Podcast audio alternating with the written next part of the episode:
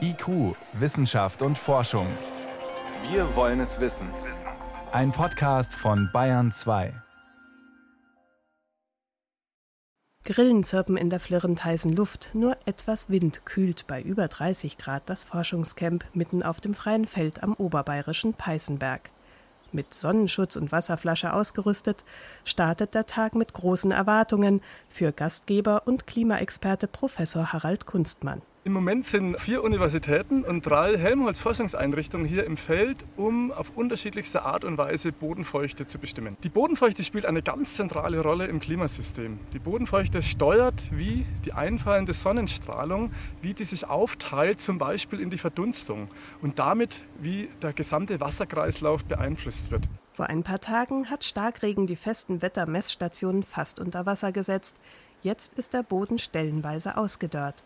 Das sogenannte Mikroklima entscheidet, wie sich die Feuchtigkeit im Boden hält, ist aber kaum erforscht. Weil kleinräumige Klimamodelle detaillierte Informationen benötigen, wollen die Experten auf dem Feld Wasser in jeder Form messen. Im Erdboden, oberhalb der Grasnarbe und in der Luft. Drohnen der Technischen Universität Berlin fliegen in exakten Bahnen am Himmel, spüren Wassermolekülen nach und liefern detaillierte Wärmebilder. Drohnenpilot Tobias Grenzing und Versuchsleiter Michael Förster sind mit ihrem Flug zufrieden. Besonders beim Wald. Sehr gut. Und den Weg sieht man auch immer. Ne?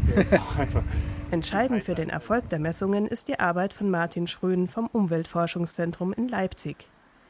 Er fährt jetzt mit seinem weißen Rover das Gelände ab, im Kofferraum brandneue Klimamesstechnologie. Ein Neutronenzähler, registriert kosmische Strahlung, die permanent vom All kommt und in den Boden eindringt. Das Gerät zählt, wie viel davon aus dem Erdreich wieder zurückgeworfen wird. Je trockener der Boden, desto mehr reflektierte Neutronen kommen bei der Fahrt im Messfahrzeug an. Das Verfahren eröffnet eine neue Dimension ihrer bisherigen Erkenntnisse, so Messkampagneninitiator Harald Kunstmann. Uns interessiert, wie sich das Wasser im Boden verteilt, in Abhängigkeit von den Wurzeln, in Abhängigkeit von den Pflanzen. Und vor allem, äh, wir können es ja auch nur an einzelnen Stellen messen, aber mit dem Rover und dass wir umherfahren, können wir wirklich über viel größere Flächen messen. Und wir messen es so, dass wir den Boden nicht zerstören müssen. Wir müssen nicht buddeln, so wie hier, sondern der Boden bleibt unberührt. Wochenlang haben die Experten ihre Klimadaten gesammelt.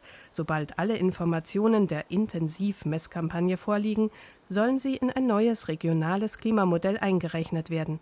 Viel Arbeit wartet auf die Forscher, doch am Ende könnten lokale Vorhersagen möglich werden. Die Klimaänderung trifft uns alle. Sie äh, trifft insbesondere auch die Landwirtschaft. Es geht um Vegetationsperioden, es geht um erhöhte Temperaturen, es geht um Extreme, es geht um Trockenheit. Und da ist die Landwirtschaft ganz besonders betroffen. Und es sind die Landwirte auch hier in unserer Region, die sich da sehr dafür interessieren und die auch davon betroffen sein werden. Insofern finden wir hier auch eine sehr große Offenheit vor, mit uns diese Forschung durchzuführen. Und wir sind sehr froh, dass wir auf ihren Grund und Boden hier diese Messungen schon seit vielen Jahren durchführen können und insbesondere diese Messkampagne. Die Ergebnisse sollen aber nicht nur bayerischen Landwirten dabei helfen, trotz Extremwetter erfolgreich Nahrungsmittel zu produzieren. In Zukunft soll das neue Klimamodell auch Vorhersagen in Regionen wie der afrikanischen Savanne ermöglichen, die schon heute von Hungerkatastrophen bedroht sind. Ob die Messkampagne dafür in den nächsten Jahren wiederholt werden muss, ist noch offen.